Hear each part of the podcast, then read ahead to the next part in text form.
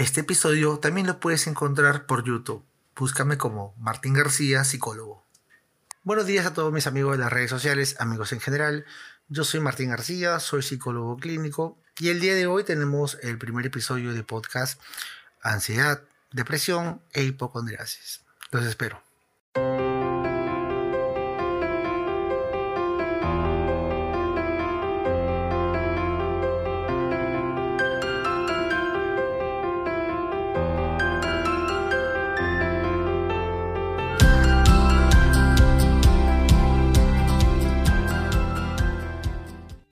Bueno, iniciamos de esta manera. Nombré tres eh, diagnósticos, tres patologías propias de la actualidad que están surgiendo en las personas. Hablé de la ansiedad, hablé de la depresión y hablé de la hipocondriasis. Tres patologías que no lo nombré por nombrar, simplemente porque tienen un común denominador. ¿Y cuál es?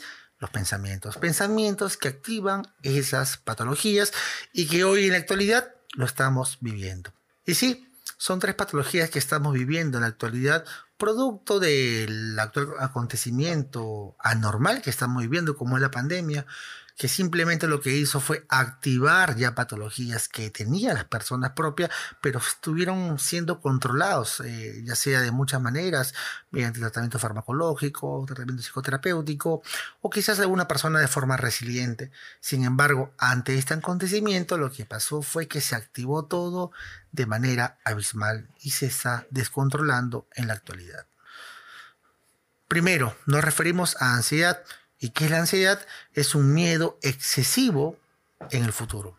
Un miedo excesivo por lo que pueda pasar, pensamientos catastróficos que tengamos acerca de un futuro y que, por obvias razones, al cerebro nos mantienen alerta y el cerebro, en un mecanismo de defensa, lo que hace es activar toda la parte fisiológica mediante neurotransmisores que hacen en efecto en el cuerpo. ¿Y de qué manera? Eh, los temblores en el cuerpo, las taquicardias, sudoraciones, eh, el insomnio, eh, síntomas muy característicos del trastorno de ansiedad y otros síntomas más propios de ellos que no te deja realizar o influye en tu vida de manera drástica. Hablamos de la depresión. Depresión también tiene que ver con pensamientos no catastróficos sobre el futuro, sino pensamientos, recuerdos de eventos traumáticos del pasado y que hace que en la actualidad surjan pensamientos eh, de tal manera. Mi vida no tiene sentido, mi vida siempre fue trágica, nunca merecí vivir, ¿por qué mi vida siempre está condenada a sufrir? Es igual si en este mundo no estuviera yo. Y empiezan a, idealizar cosas que no tienen coherencia, no tiene, no tiene sentido, ¿no? Eh, bueno, lo decimos de esta manera y por eso es que llamamos pensamiento distorsionado, pero no acerca del futuro, sino en este caso es viceversa, acerca del pasado. Y en el tema de la hipocondriasis, pensamientos también que dirigen a una distorsión. ¿Cómo? creer que estamos enfermos de muchas cosas. Simplemente porque nos duele de repente la parte de la garganta, decimos que tenemos de repente un tumor en los ganglios, o de repente podemos tener alergia constantemente y podemos de repente creer que estamos contagiados de un virus, eh, de repente podemos tener eh, fiebre y podemos creer que se asocia a una enfermedad terminal, una enfermedad grave, o después la parte de la espalda baja y podemos decir que tenemos quizás insuficiencia renal crónica y que próximamente nos va a dializar. Y es esa forma en cómo catastrofizas eh, el acontecimiento, cómo catastrofizas eh, la situación, de qué forma vas alterando tu pensamiento poco a poco. ¿Para qué? Para que obviamente tengas esas reacciones psicofisiológicas, como les mencioné en un principio. ¿Por qué? Porque cuando piensas en manera catastrófica y tú crees que es verdadero, que efectivamente va a pasar, o efectivamente tienes tal enfermedad, o efectivamente fuiste infeliz toda tu vida, obviamente la reacción de tu cuerpo va a ser de forma negativa, porque recuerda, el cerebro va a interpretar que estás en un peligro latente, que estás en circunstancias que amerita el cerebro reaccionar. Y pues esas son las sintomatologías. Recordemos que desde la historia, desde que inició la vida la persona, el ser humano, gracias a la ansiedad, gracias a ese, a ese temor propio, es que aún sigue con vida y pudo desarrollarse en el transcurso de los años, desde que hubo el, el cayeron los meteoritos en, en, la Tierra, que el ser humano buscó refugio. Bueno, no éramos ser humano, todavía éramos simplemente renacuajos o ser vivos, eh, que empezaron de forma descomunal a buscar una subsistencia, empezaron a buscar un sentido de supervivencia. ¿Y cómo? Mediante la ansiedad. Y es que gracias a eso, hasta el día de hoy, seguimos subsistiendo. Entonces, la ansiedad en realidad no es malo. La ansiedad nos permite desarrollar muchas cosas cuando estamos en presión, con estrés, con carga laboral, con carga familiar, quizás responsabilidades. La ansiedad nos ayuda a eso. Nos ayuda a ponernos en un estado hiperalerta para poder acabar con esas responsabilidades. Pero una vez que termina el tema de la, la ansiedad, regresamos a nuestro estado normal. Sin embargo, cuando tenemos un trastorno de ansiedad, ¿qué es lo que sucede? Sin que tengamos ninguna presión, simplemente con imaginar ideas catastróficas o pensamientos catastróficos, nos ponemos en un estado de hiperalerta, pero negativamente. ¿De qué forma? Reaccionando, somatizando de forma negativa nuestro cuerpo, producto de nuestras ideas que creamos que va a pasar. Anteriormente yo vine publicando en mis redes sociales de manera textual ¿Qué es lo que producía pensar erróneamente o pensar catastróficamente de manera continua, permanente? Pues producía una alteración del pensamiento. ¿Qué quiere decir eso? Que eso nos lleva a perder el juicio de la realidad. A eso llamamos lo que es la esquizofrenia. Entonces, si el ser humano tuviera sentido, tuviera un poco de responsabilidad y supiera el poder que tiene el cerebro para crear o confabular enfermedades, no pensaría de forma desacertada.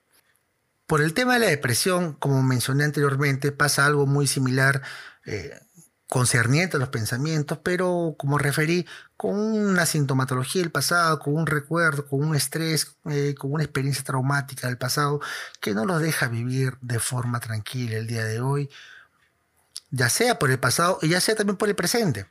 Porque puede pasar situaciones, por ejemplo, personas que se deprimen por el contexto laboral, por el contexto social, simplemente por creer que no pertenecen a un círculo de amistades, o sienten rechazo, o sienten que el jefe de repente del trabajo no la aprecia como él quisiera, o siente más aprecio por sus compañeros que por él mismo, o él percibe de repente que no tiene la misma suerte que sus compañeros y que hay cosas que por más que se esfuerza, eh, no tiene la recompensa de vida, eso también es eh, un indicio para que una persona se deprima. ¿Y por qué se deprime?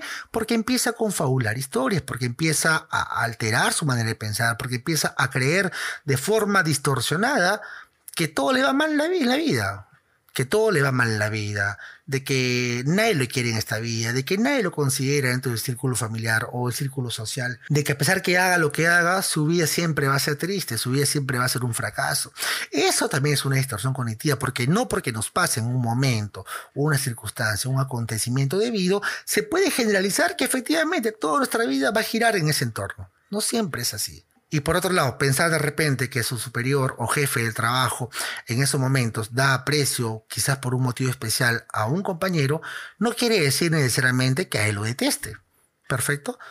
No quiere decir especialmente que a él, al quien percibe eso, lo deteste. No, eso es una distorsión, una distorsión de la situación. Y esa distorsión o ese pensamiento distorsionado le lleva a qué? A una finalmente a una depresión. Y en muchos casos han visto que esa depresión está llegando también a lo que es un acontecimiento suicida. Sí, un acontecimiento suicida. En los últimos tiempos hemos visto personas que ya han logrado quitarse la vida, personas que deciden acabar con la vida justamente por esas distorsiones cognitivas acerca de lo que ellos creen que realmente está pasando. Hablamos el tema de la hipocondriasis, el tema de la como le referí, es creer que estamos enfermos de muchas cosas y simplemente por una reacción, por una ideación, empiezan a somatizar. Empiezan a somatizar. Por ejemplo, una persona de repente que empieza a tener gripe en esos momentos y dice, uy, ya me contagié de COVID. Seguro que tengo un virus muy fuerte en mi cuerpo. Y al creer que efectivamente tienen un virus demasiado letal en su cuerpo, ¿qué hacen? Se deprimen. Efectivamente, caen de esa manera. ¿Y por qué? Porque validaron su pensamiento de que verdaderamente tienen una enfermedad. ¿Y qué es lo que pasa? Que el cuerpo o el cerebro mismo crea las condiciones para que efectivamente la persona tenga más certeza de que efectivamente está enfermo, cuando realmente no lo está. Eso también en la hipocondriasis lleva a lo que es una conducta depresiva una, o, mixta, una, una conducta ansioso-depresiva. Por eso que digo que estas tres patologías vienen en cadena una trae a la otra. Primero puedes tener depresión, después ansiedad, después hipocondriasis, o primero puedes tener ansiedad, después depresión, después hipocondriasis. Pero una siempre trae a, la otra enfermedad, eh, bueno, a la otra patología en este caso. Yo no quiero llamar enfermedad, particularmente porque no considero que sea una enfermedad en el término psicológico. Vamos a hacer un pequeño ejemplo de un paciente que viene a mi consulta por un tema de depresión y ansiedad. Le pregunto el relato, cuál es el motivo de consulta y indagando me empieza a decir que está con gripe. Perfecto, está con gripe y que su primer pensamiento en esos momentos es que tiene COVID y que se va a morir y que va a morir de la manera más trágica posible. Y después que él se muera, su esposa va a buscar a otra pareja y esa pareja va a, ser, va a castigar a sus hijos de, de la persona. Y, es, y pensar de esa manera me refiere que lo lleva a una depresión continuamente, llantos excesivos. Entonces también menciona que tiene dolores de cabeza, retortijones en el estómago, temblor en el cuerpo, la sintomatología ya fisiológica. Eh, y empieza a de tal manera a quedarse en su cuarto todo el día, no quiere salir de su cuarto, quiere estar metido, no quiere comer, no quiere hablar absolutamente con nadie. Solamente se la pasa llorando, llorando, llorando. Bueno, pues, ¿qué ha pasado acá? ¿De verdad está con COVID? ¿De verdad se va a morir? ¿De verdad va a pasar todo lo trágico que él refiere? No lo sabemos. No lo sabemos. Y si no lo sabemos, ¿por qué catastrofizamos y por qué nos ponemos en ese estado? Entonces, ¿qué empezamos a hacer? A pensar de manera racional. Cuando hablo de pensar de manera racional, no me refiero a pensar positivamente, sino a ser coherente en la forma en cómo pensamos. Si yo pienso que tengo gripe, eh, bueno, no pienso, estoy con gripe, es la situación, no voy a poder cambiar la situación, efectivamente, estoy con gripe, pero lo que sí puedo cambiar es ese pensamiento negativo o ese pensamiento caótico o ese pensamiento catastrófico que tenemos en un futuro y que ese pensamiento nos está llevando a qué? A una hipocondriasis, a un trastorno de ansiedad y a una depresión. Entonces, racionalizamos, ¿de verdad me voy a morir? Tener gripe en estos días es común por el cambio de clima. Asimismo, el paciente me refiere que no se estuvo abrigando, que estuvo tomando bebidas eh, muy heladas y que él normalmente sufre de alergia. Pero como él concibe que todos dicen que COVID, que, que perdón, que tener gripe es sinónimo de COVID, entonces eso lo lleva. Entonces, ¿cuál sería el pensamiento racional? El pensamiento racional sería, en todo caso, que en estos momentos es normal enfermarse de gripe o sentir refrío y encima que él es tiene unas reacciones alérgicas comunes desde hace mucho tiempo. Asimismo, que nos estuvo cuidando y que es probable que esto va a tener una reacción de una semana o quizás menos tiempo y luego todo termina. Entonces, a eso me refiero. Y efectivamente, pasó eso. Pasó dos semanas, eh, su prueba negativa, pasó tres semanas y no tenía absolutamente nada. Entonces, ese pensamiento, ¿a qué lo llevó? Abandonarse por un tiempo abandonarse hasta buscar ayuda. Y obviamente hay un proceso terapéutico, ¿para qué? Para modificar y racionalizar nuestra forma de pensar. No se trata de pensar de manera positiva, se trata de ser coherente con nuestra forma de pensar. Ahora pongámoslos en otro contexto. Rosa va caminando hacia el mercado y se encuentra a su amiga Juana regresando del mercado. Rosa le saluda y Juana pasa de frente. Entonces Rosa empieza en ese momento a señalizar que Juana eh, no la considera, que Juana no le importa su amistad, que a Juana le han contado algo este, sobre Rosa y por ese motivo no la quiere saludar.